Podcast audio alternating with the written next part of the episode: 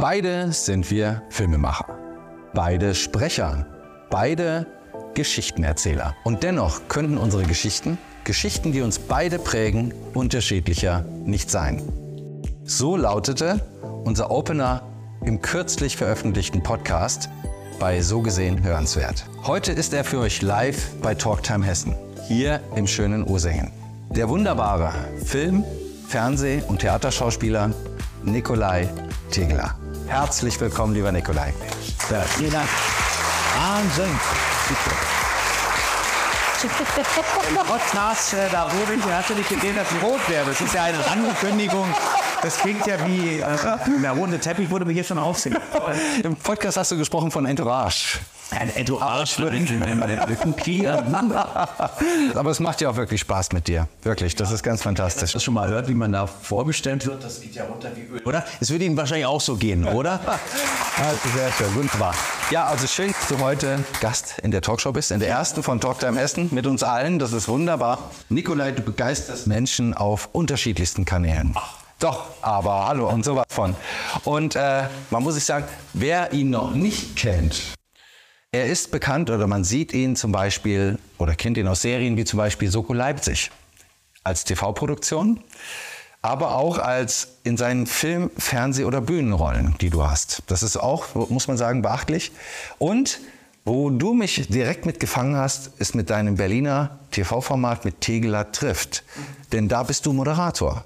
Und du hast ganz tolle Gäste dort schon gehabt. Also das muss ich sagen, ganz fantastisch. Aber auch als Regisseur und Produzent hast du dir wirklich einen Namen gemacht. Und es macht mich stolz, dass du heute Abend mit mir hier in der Show bist. Also herzlichen Dank dafür. Gut, dann auf Wiedersehen. Aktuell, und ich muss sagen, seit den letzten fünf Jahren bist du aber nicht nur zu sehen, sondern auch zu hören. Mit deiner Stimme, die begeistert und zwar unter Hutchinson Hedge, der Rolle Hutchinson Hedge, im Hörspiel Professor van Dusen. Fünf Jahre. Ja, Wahnsinn. Toll, dass du das hörst auch, Ja. oder mal reingehört hast. Tolles Hörspiel. Ähm, danke. Äh, ich bin ja nur ein Teil davon. Ähm, es ist nur so schön, gerade in der heutigen Zeit, wo wir immer mehr technologisierend sind und äh, die KI ja da auch ein bisschen ihre Finger im Spiel hat, ähm, dass wir da noch live Stimmen haben. Also dass nichts irgendwie Computer generiert, sondern tatsächlich noch von Menschen gesprochen für Menschen. Und ich finde es so toll, dass man das noch aufrechterhält. Ja. Der weiß, wo es hingeht. Ja, Dankeschön. Und ist ja mal eine Frage des Geldes auch. Irgendwo, ähm, wir werden, müssen überall sparen und klar, wenn das irgendwann billiger ist äh, und Menschen sind ja Gewohnheitstiere, dann hört man da vielleicht auch nicht mehr so ganz genau hin und dann ist es immer noch gut. Aber solange wir noch als Mensch da stehen dürfen, finde ich es schon Wunderbar. Schön, dass du das machst und dass du dich da einbringst. Und die Rolle, die du spielst, zeigt, dass es sich lohnt. Also wirklich, doch. Also das ist, ich finde das Hörspiel fantastisch. Aber ich darf euch sagen, jetzt haben wir das Sehen und Hören, aber jetzt gibt's auch noch den Bereich Erleben bei dir. Und der Erleben, da spreche ich speziell deine Bühnentourdaten an. Und ich sagte dir, wir hatten jetzt unlängst das Gespräch im Vorfeld und ich habe auch mal ein bisschen nachgelesen. Was mich geflasht hat, du bist dieses Jahr unterwegs gewesen auf verschiedenen Bühnentouren und planst aber jetzt nochmal für das kommende Jahr nochmal auf Tour zu gehen. Und zwar in Deutschland, Österreich und der Schweiz, wenn ich mich recht erinnere, äh, mit All You Need Is Love, mit dem Beatles Musical. Mega. Also da muss ich sagen, ganz fantastisch. Ja, kurz ein. Ich habe ja heute jemanden hier sitzen, die Dame da ganz hinten, die ist eine, also ich kann ja schon fast sagen, eine gehört zum Equipment, die reist überall mit, kommt, wenn sie es möglich macht, immer wieder, das finde ich ganz großartig und sitzt in der ersten Reihe und ich meine, mir ist ja schon unangenehm, weil ich weiß, wie teuer die Karten sind. Äh, Ich verdiene da einen Bruchteil von, muss man mal sagen. Und die Dame sitzt da jeden Tag und, und in der ersten äh, Reihe und, und, und zahlt und bringt dann noch Geschenke mit. Also es ist wirklich äh, Wahnsinn. Chapeau. Vielen Dank. Applaus.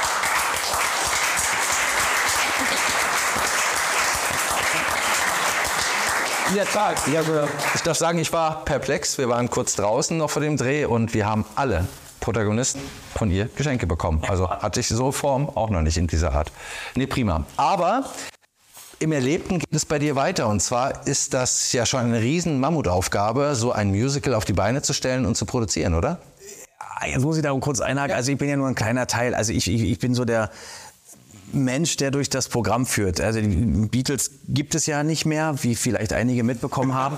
Und ähm, es gibt, es ist aber eine ganz tolle Band, finde ich. Und äh, das ist jetzt nicht nur eine, Aneinanderreihung von, von tollen Musikstücken der Beatles, sondern es ist tatsächlich so die, ihre Geschichte, ähm, wo sie gestartet sind in Hamburg bis zu ihrem Durchbruch in Amerika. Und ich bin sozusagen der Moderator, der durch das Programm führt. Produziert wird das Ganze ähm, von Bernhard Kurz, äh, der Stars in Concert macht in Berlin und unter anderem auch noch andere Shows macht, die Elvis Show und ähm, die ABBA Show und noch eine Tina Turner Show. Also der ist da sehr lange schon äh, dabei und ich bin halt quasi, Toll.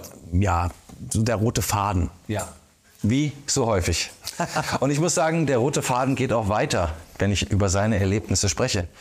Denn was du schon lange machst und was du auch im nächsten Jahr zusätzlich noch planst, und da glaube ich, darf ich dir den Schuh anziehen, ist, dass du wieder den Jedermann auf die Bühne bringst, und zwar Open Air. Und wenn ich mich recht erinnere, in Weimar und in Bayreuth. Richtig, ja, stimmt. Also ich sag mal, also wir hatten vielen Dank, ja, super recherchiert. Äh, ähm, ja, das, also ich meine, in der heutigen Zeit ist ja alles, wo wir so schnelllebig sind. Ähm, äh, dieses Stück ist ja schon über 100 Jahre alt und was mich so fasziniert an diesem Stück ist, dass wenn man es nicht, äh, es steckt eine gewisse Moral drin natürlich, aber wenn man das äh, schafft und das haben wir geschafft, ist nicht so moralisch auf die Beine und nicht immer diesen Zeigefinger, sondern dagegen geht, ist das ein Stück, was ähm, die Menschen und wir haben oder ich habe es letztes Jahr mit ganz tollen Kollegen ähm, Open Air gemacht während der Landesgartenschau in Belitz. Und Open Air ist immer noch eine, vielleicht äh, sind Sie da einer Meinung, ist ja mal ein bisschen schwieriger, weil ne, irgendwo kräht ein Hahn, dann bellt ein Hund und man denkt so, ach guck mal, ist ja auch schön, da fliegt noch ein Vogel. Also die Leute waren wirklich fokussiert auf das Stück und nach anderthalb Stunden äh, habe ich Menschen weinen sehen. Also äh, das war, und nicht, weil ich das jetzt möchte, dass die weinen, sondern weil sie berührt waren. Und ich weiß nicht, ob man das Stück kennt, aber es geht halt um das Leben und Sterben des reichen Mannes, des Jedermannes. Äh, wir kommen mit nichts und gehen mit nichts. Und ich, ich finde, das in der heutigen heutigen Zeit sich mal wieder zu vergegenwärtigen, wie, wie schön eigentlich unser Leben ist, auch hier in Deutschland, ähm, und wie wenig wir eigentlich brauchen, um glücklich zu sein. Ähm, das ist für mich die größte Aussage. Und wenn einem das alles wieder bewusst wird, ja, dann bräuchten wir eigentlich auch keine Kriege. Aber du siehst, wie wenig man braucht. Ich brauche ganz wenig. Ich habe euch heute Abend. Das ist schön, dass ihr da seid und das Gespräch wächst jetzt schon über sich hinaus.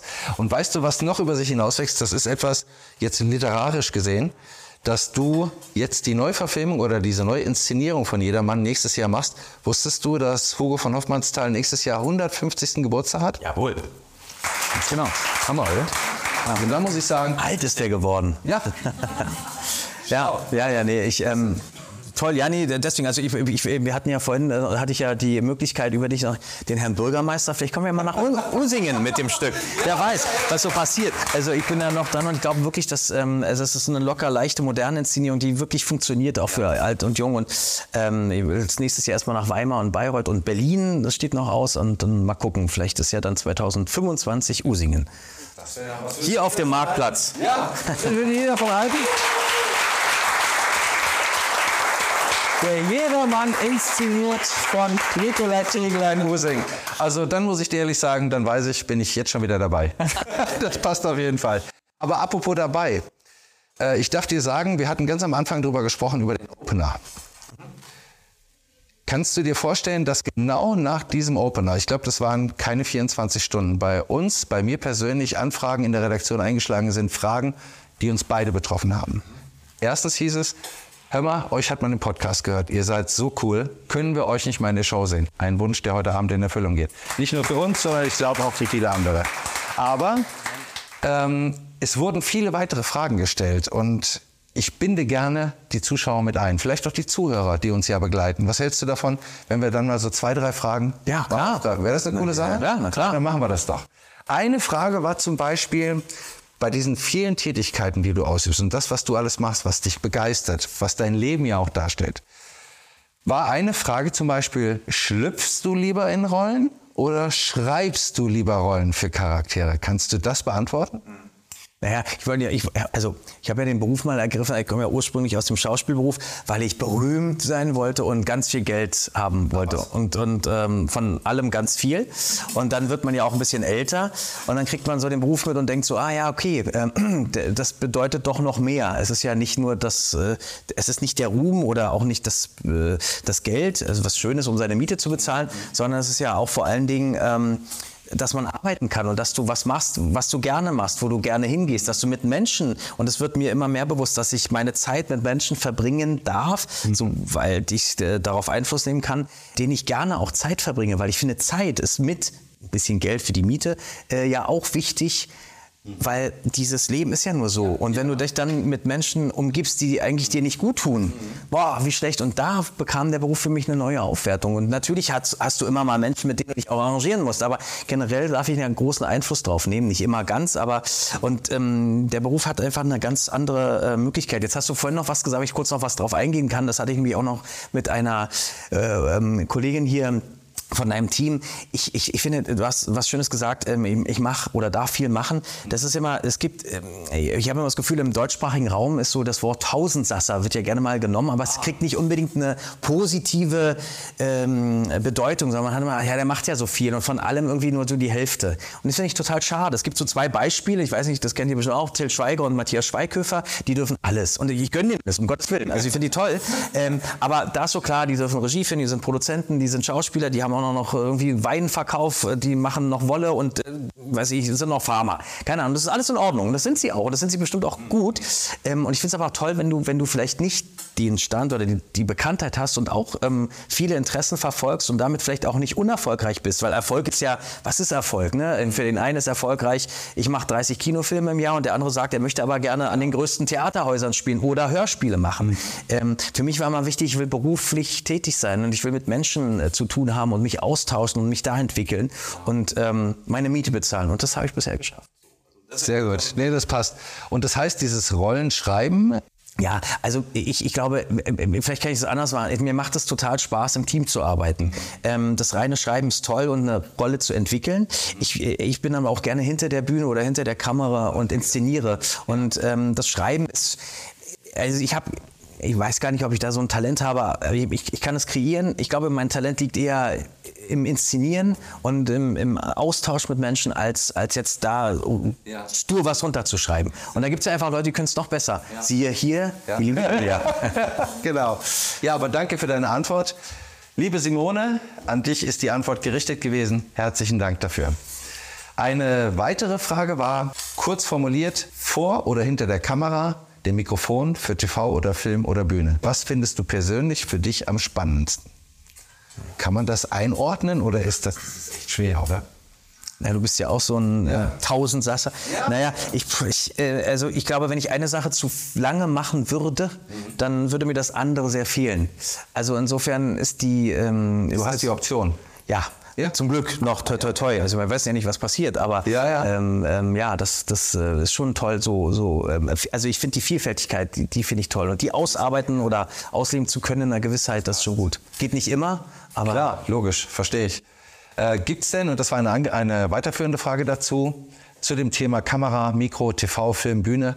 Ähm, ich denke jetzt mal wieder, wir hatten mal draußen darüber gesprochen, über das Thema lineares Fernsehen, Mediatheken und so weiter. Gibt es da für dich Reize in den einzelnen Medien, die du besonders reizvoll findest? Oder sagst du, das ist auch dort, was die Medienlandschaft betrifft heute, weil die hat sich auch geändert in den letzten, denk mal an die letzten 10, 20 Jahre. Ist das für dich eine Reizüberflutung mittlerweile? Ich mache noch mal kurz die Klammer zum Vorgehen, weil ich glaube, äh, ähm, also dieses Jahr war für mich ein total spannendes Beispiel. Wir haben zwei Filme, ich weiß nicht, die Hälfte der Zuschauer, ZuschauerInnen hat das bestimmt gesehen, Barbie und Oppenheimer. So, und wenn ich zu Ihnen gekommen wäre und hätte gesagt, boah, ich habe eine tolle Idee, ich äh, drehe einen Film über jemanden, der hat die Atombombe erfunden, der geht drei Stunden. Da hätte doch jeder vor zehn Jahren gesagt, bist du bekloppt, das guckt sich keine Sau an. Das war einer der erfolgreichsten Filme dieses Jahres, also neben Barbie. Ähm, und das ist auch total, gar nicht also gar nicht wertend, sondern es ist total spannend zu sehen. Ähm, ich bin großer Marvel-Fan und ich mag so Science-Fiction und auch Action-Geschichten, aber ich konnte sie dieses Jahr nicht mehr sehen, selbst Indiana Jones und ich bin damit aufgewachsen. KI übrigens da auch schon angewendet, äh, wer es gesehen hat. Ich fände äh, äh, ich fand es nicht so gut und ehrlich gesagt hat mich das auch null mehr angesprochen. Ich war völlig über, überfordert damit. Und es war für mich ein Zeichen, wie gut wieder Filme auch werden, ähm, die so, ich meine, Barbie war einzigartig, weil Gab es noch nicht so eine Verfilmung, hat man noch nie gesehen. Also klar, ein Zeichentrick oder sowas, aber noch nie als Kino. Und Oppenheimer war einfach so ein mon monumentales Werk. Und jetzt ist ja auch Martin Scorsese steht am Start mit äh, Leonardo DiCaprio und äh, Robert De Niro. Die machen wieder einen drei Stunden Epos, der sich anfühlt wie 120 Minuten, habe ich heute gelesen. Und ich glaube dem auch, weil das so was wieder was Handfestes ist. Und durch diese ganze, und jetzt komme ich zu deiner Frage, glaube ich, da sprechen Sie vielleicht noch mal. Sie können ja gleich mal Ja oder Nein brüllen. Ja. Äh, ich glaube tatsächlich, ähm, dass das wieder zurückgeht ein bisschen auf so handfeste, tolle, äh, berührende Filme, die nicht unbedingt nur mit Technik vollgeballert sind, sondern die wieder, wo man mitgeht, wo man sich vielleicht wiedererkennt, wo man auch sagt, boah, ja, das könnte mir auch passiert sein oder das ist gerade so brandaktuell, das berührt mich. Und darum glaube ich auch, dass Theaterevents, ähm, Konzerte, ähm, die Tiefe, Bücher, äh, die, was Haptisches wieder eine Chance hat. Vielleicht sogar eine Renaissance. Also davon bin ich fast schon überzeugt, weil zur Corona-Zeit hat sich jeder ein, ähm, oder was ich habe, ich allein hatte schon sechs Abos. Ich war überall äh, im Streaming-Anbieter. So, und dann merkst du irgendwie nach zweieinhalb Jahren, scheiße, das kostet ja alles Geld auch. Also hast du dir irgendwie ein paar wieder rausgenommen und brauchst ja nicht irgendwie fünf, sechs Abos, reichen auch zwei. Ja. Und ich finde, dann siehst du da auch schon eine Wertigkeit, weil ich finde, also ich bin völlig überfordert, weil manchmal gebe ich ein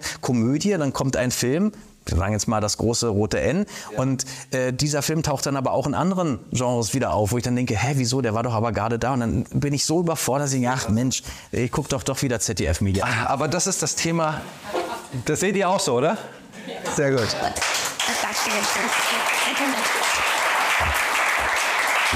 Aber ich muss dir sagen, genau, das ist das Thema. Und da hatten wir alle schon drüber Gespräche. Das ist das Thema Tiefgang heute in der schnelllebigen Zeit von, ich sage jetzt mal bitte wertfrei, der sozialen Medien mit dieser Wisch- und Wegtipp, Philosophie, ganz kurz. Letztes habe ich gesehen, Aufmerksamkeitsquote von drei Sekunden. Ja. Überleg dir das mal. Ja. Und das ist auch ein Punkt, warum ich sowas nicht mache, sondern wo ich zum Beispiel den Podcast nehme, wo ich den Podcast moderiere. Podcast hat einfach eine andere Tragweite, eine andere Tiefe. Du kannst wesentlich mehr in Themen gehen und das macht einfach wesentlich mehr Freude. Und ich glaube sogar, dass das vielleicht auch eine Chance wieder besteht fürs lineare TV. ich meine, ja. unsere Bevölkerung wird immer älter und, und, und Social Media wird ja eher betrieben von Jugendlichen. Meine, meine Halbbrüder sind wesentlich jünger als ich, die gucken gar kein lineares TV, die sind nur auf YouTube und wischen äh, bei den sozialen Medien durch. Aber ich glaube, dass lineares TV eine Chance haben könnte, auch im Hinblick auf diese ganze Zeit, weil ähm, ein, ein ähm, mittelalter Freund hat mir mal gesagt, ja, er guckt ganz toll gerne ähm, die öffentlich-rechtlichen zum Beispiel, weil da was ganz Substanzielles wieder ist. Also da werden Filme auch mal auserzählt und nicht nach einem ähm, 0815 ja. Dings. Also ich meine, ein Beispiel, das muss ich noch mal an dieser Stelle geben. Ihr habt hier gesehen, äh, Sommer und Beton, der Film, ach, das war jetzt auch so ein Kinofilm, ein deutscher der ging zu Netflix und das ist eine, eine wahre Begebenheit. Und er wurde im, im, in Neukölln, in einem äh, Kreuzberg Neukölln, in einem Park angesprochen. Das ist eine Verfilmung von ähm, ausländischen Jugendlichen und wurde dort ein bisschen angegangen, bedroht. Und Netflix hat dann gesagt, hey, pass mal auf, wollen wir daraus nicht irgendwie eine Gruppe lesbischer Frauen machen, die dich da angegriffen haben? Und ich meine, das kann man ja alles machen, um halt irgendwie, aber es ist eine Realverfilmung gewesen, also eine Autobiografie. Wieso sollen denn das jetzt auch mal, weil es politisch korrekt ist, ähm, eine, eine Frauen gegen sein. Das macht überhaupt keinen Sinn, finde ich. Und er hat sich da durchgesetzt und ging nicht damit zu Netflix. Also das fand ich ganz toll. Ja. Also auch mal Rückgrat zeigen ja. in der heutigen Zeit. Und ich muss sagen, da bin ich voll bei dir. Aber danke für den Exkurs. Es war ein toller Exkurs. Ähm, eine Frage, die müsst ihr ein bisschen kürzer halten. Ja, ich, ich sage äh, Das war die Frage. Für uns ist es Alltag. Wir beide kennen das Leben am Set. Wir beide kennen uns in der Filmbranche aus. Es ist oftmals so, dass wir uns darin bewegen. Du häufiger als ich. Das ist die Frage, sag mal, kannst du uns mal den Tag eines Schauspielers schildern? Wie sieht der aus? Man hat ja von allem so eine Vorstellung. Kannst du das bitte mal relativ kurz umreißen? Kurz, warte mal, zehn Sekunden. Äh, äh, also, es kommt ja mal ein bisschen drauf an. Äh, hm, also, meistens stehen ja Schauspieler dann um 17 Uhr auf zum Frühstück und gehen dann irgendwo hin. Nein, lange Rede. Also, es ist, äh, es kommt ein bisschen drauf an, was du machst. Ob du jetzt drehst oder ähm, ob du jetzt ein sehr bekannter Schauspieler, der macht vielleicht zwei Filme im Jahr und kann dann davon leben. Also, ich rede jetzt nicht von den deutschen, sondern von den amerikanischen Schauspielern. Aber generell ist schon, äh, oder ob du zum Theater gehst, du hast ähm, Probenzeiten, die dann um 10 anfingen bis 14 Uhr gehen, dann hast du eine Mittagspause, gehst nochmal von 18 bis 22 Uhr zur Probe. So, ähm, am Set drehst du manchmal von morgens, weiß ich, Nacht Dreh, äh, ganze Nacht durch. Dafür fängst du aber am nächsten Tag erst wieder um 12 an aber ich glaube, die Frage, die dahin geht, ist ja, was machst du denn mit deiner Zeit, wo du vielleicht nicht beschäftigt bist? Und das ist ja eigentlich die interessante Sache, weil viele sagen ja dann, was machst du dann? Und ich sage immer, ja, du hast doch dich und such dir vielleicht ein Hobby und gucke, dass du ähm, an dir arbeitest und vielleicht nicht irgendwie, ich bin jetzt mal, dass man noch das sagen darf, jeder rennt immer in irgendwelche Workshops und ich finde das auch total toll. Aber das ist ja eigentlich nur nochmal ein Zeichen dafür, ich habe gerade nichts, ich will mich weiterbilden, was toll ist, aber viele gehen sich da nur komplett hin. Und ich sage immer, nein, mach doch selber. Du kannst heute ein Handy nehmen oder mach selber ein Theaterstück ja. und damit losziehen. Und ich finde, das ist so ein bisschen, was ich mache. Ich bin selber aktiv und sehr gut, damit ich sehr gut komme. Das muss ich sagen, ist wichtig. Eine Minute war es, oder? Perfekt, oder? Auf die Minute, Sekunde. Wunderbar.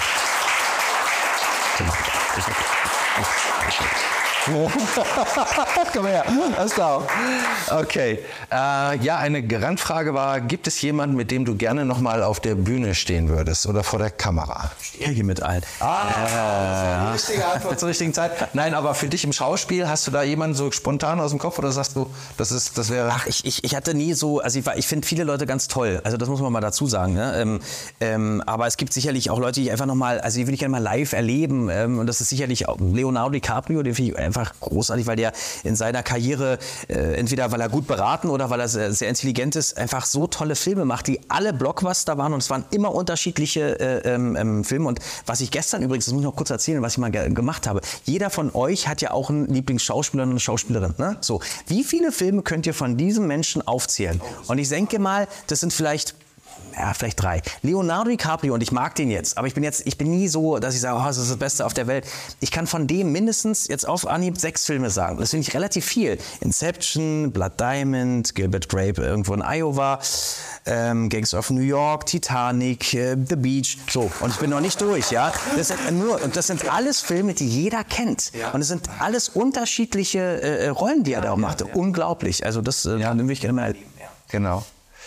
Dann äh, eine vorletzte Frage. Wie war es für dich bei Filmfestspielen?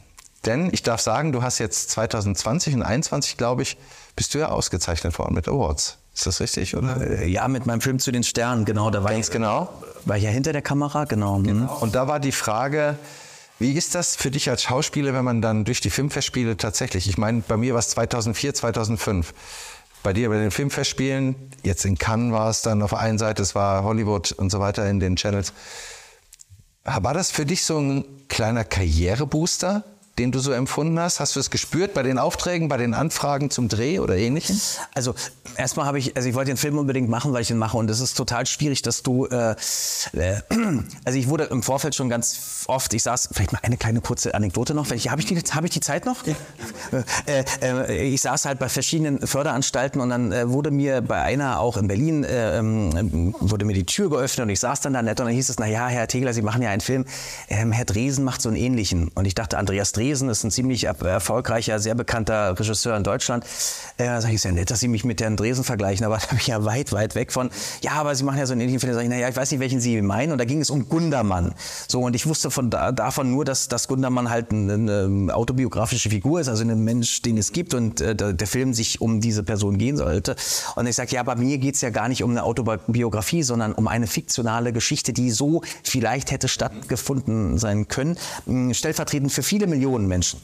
Äh, ja, aber bei ihnen wird gesungen. Naja, also ja zwei Lieder, ähm, äh, bei Gundermann auch. Also letztendlich kam nichts zu einer Förderung. Und mir wurden im Vorfeld ganz viele Steine in den Weg gestellt und, oder gelegt. Und dann habe ich einfach gesagt, ich mache es selber und bin dann mit einem tollen Team, mit einer tollen Produktion, ich habe es alles selber gegründet so und das war schon toll. Und das war für mich der Erfolg, dass wir es auf die Beine gestellt bekommen haben. Und ich konnte das Ding dann verkaufen an den MDR. Äh, das lief dann da auch im linearen TV und jetzt nochmal in der ARD-Mediathek oder MDR-Mediathek. Das ist total toll für den Film, für, die, für alle Beteiligten.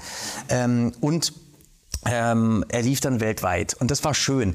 Es ist aber so, dass mein Eindruck ist immer, ja, das ist nett, das waren auch mal vielleicht auch B- und C-Festivals, sind nicht immer die unbedingt A-Klasse-Festivals, was aber nicht heißt, dass die schlechter sind. Ist ja trotzdem, wenn man da gewinnt, da sind ja auch ein paar hunderte Einreichungen und dann hast du da gewonnen. Das ist schön. Aber ich habe es nicht deswegen gemacht und ich habe es ehrlich gesagt auch nicht gespürt. Es wurde jetzt nicht besser oder schlechter. Ähm, ähm, es ist schön für, für einen selber. Äh, und es rührt mich, wenn Leute sagen, boah, du hast da was Tolles gemacht. Also wenn jemand zu Ihnen kommt und sagt, Sie haben einen tollen Job gemacht, oder? Also, oder? Oh, wir sind also dran. Ja, wir müssen die Welt wieder mehr zusammenbringen. Und genau das, muss ich sagen, ist tatsächlich meine Abschlussfrage eigentlich an dich. Ähm, was die Zuschauer oder was die Zuhörer betrifft. Und zwar, du unterstützt auch viel. Du hast ein Herz, ein richtig, richtig großes Herz für andere. Dafür liebe ich dich, dafür schätze ich dich, nicht nur ich, sondern viele, viele andere aus der Schauspielszene. Herzlichen Dank dafür. Und zwar war. Nein, nein, nein, nein. Äh, Roman, also das, das hast du dir verdient, das passt schon. Aber wenn jetzt, was würdest du denn jungen Schauspieltalenten zum Beispiel, die auch die Idee haben, Mensch, ich möchte gerne Schauspieler werden, die reizt es. Die sehen ja nur das Endprodukt draußen zum Beispiel. Die wissen das alles nicht, was wir heute besprochen haben. Oder die Internas, die Background, im Background laufen. Aber was würdest du jungen Schauspieltalenten vielleicht als Ratschlag mit auf den Weg geben, wenn sie dann denken, in deine Fußstapfen zu treten? Fehler machen, hinfallen, aufstehen und vor allen Dingen immer, also wenn du, wenn du, wenn du was wirklich willst, ja. dich davon auch nicht abbringen lassen. Also offen sein für Kritik, aber nicht von jedem. Ja. Und ähm, aber wirklich in dich hineinhören, was du willst. Ja. Das ist ganz schwierig, äh, das rauszufiltern, gerade als junger Mensch. Ja. Und dann dranbleiben und ähm, ähm, auch mal einen Umweg gehen und nicht daran festhalten, dass vielleicht nur der Weg der richtige ist. Es gibt 100 Wege. Und ähm, es gibt so einen Spruch, den ich vielleicht noch dazu bringen kann: Geht nicht, gibt's nicht. Also es geht immer. Es geht immer anders. Also nimmt man halt genau anderen Weg. Und das ist mein krönender Abschluss. Und jetzt darf ich sagen, ich habe jetzt zwei, drei Sachen. Ich weiß nicht, ob wir schon direkt drüber sprechen dürfen, aber vielleicht dürfen wir es ankündigen. Ich weiß es von uns intern, aber Preis? Die Frage war nämlich der Redaktion, worauf dürfen wir uns im nächsten Jahr noch von dir freuen? Und ich weiß, du hast zwei, drei Sachen, glaube ich, im Petto. Also aus, aus leiser Quelle. Ich weiß nicht, ob du darüber sprechen darfst, aber ich sag mal, kann es sein, dass nächstes Jahr noch ein Filmprojekt ansteht oder eine Miniserie oder vielleicht sogar noch was Schriftliches. Ja. Nur wenn du erzählen darfst. Ja, ja, ne, ich darf ja alle nennen. Ja, nicht, äh, ja, also sagen wir mal, der Wille ist da, aber äh, manchmal die Kraft äh, ist dann doch, also nicht, weil ich jetzt ein bisschen älter geworden bin, sondern eher, äh, weil, weil ähm, der Fokus natürlich auch liegt. Also ähm, ich will ja auch noch, also ähm, arbeitet ja auch und dann hast du dein täglich Brot trotzdem zu bedienen. Ähm, dann gehe ich tatsächlich nochmal auf Tour mit den Beatles im Februar und ähm, spiele jetzt im, äh, im Dezember noch eine trashig lustige Show im BKA-Theater in Berlin, was auch sehr lustig ist. Also wenn Sie mal Weihnachten verleben wollen, so ganz untypisch von einer Hartz-8-Empfängerin aus Berlin-Neukölln, die mit ihren Freundinnen feiern alles geht schief und am Ende wird doch alles gut, dann sind sie herzlich willkommen. Ähm, okay. Äh, ein bisschen wie Monty Python. Ähm, aber ähm, ja, und diese Filmprojekte, die will ich jetzt schon angehen. Das ist, äh, du sagst, da steht ja auch noch Masterpiece. Ja, das stimmt, mein erstes Buch. Also das kommt auf jeden Fall. So also die Filmprojekte, die, ähm, das ist so eine Kraftfrage, die habe ich vor und treibe ich an. Ja. Da hängen aber noch ein paar andere Faktoren von ab.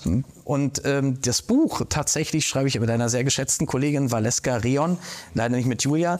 Ähm, es ist sozusagen eine weiter, äh, weiter ein Spin-off oder eine weiterführende Geschichte von ihrem Roman Der Bibelkiller. Ähm, mein erstes Buch und ich bin ganz aufgeregt, weil sie mich gefragt hat, ob ich da mitschreiben möchte. Und ich bin, ich sehe mich nicht als Autor in, im klassischen Sinne, weil es ein Roman ist. Ja. Und es fehlen jetzt noch zwei Kapitel und dann geht das ähm, in den Druck. Und ich bin total baff, ja. Also ich darf dir sagen, Lieber Nikolai, A, dass du aus Berlin zu uns in die Show gekommen bist. Heute noch. Heute noch. War schon der Burner ohne Ende, würde man eingeladen. meine Kinder sagen. Ja, klar, logisch. Aber auch, dass ich weiß, dass die Projekte, die in dir brennen, nicht im Sand verlaufen. Das darf ich den Zuschauern sagen. Freut mich jetzt schon auf das, was von dir kommt. Egal, wann dein Buch Masterpiece fertig sein wird. Ich bin garantiert einer der ersten Käufer. Herzlichen Dank. Geschenk. Wir machen noch was für deine Zuschauer. Wir machen noch eine Verlosung. Das können wir machen. Ganz, ganz, ganz herzlichen Dank für deine schöne Zeit mit uns heute Abend, dass dich unsere Zuhörer aus dem Podcast heute endlich mal live mit genau. mir sehen konnten. Das war wirklich ein Wunsch und den haben wir heute erfüllt. Ich hoffe, euch hier hat es genauso gefallen. Lieber Nikolai, schön, dass du da bist. Ich danke. Herzlichen Dank für deine Zeit. Danke, danke, danke, danke. Das freut. Gut. Ja, so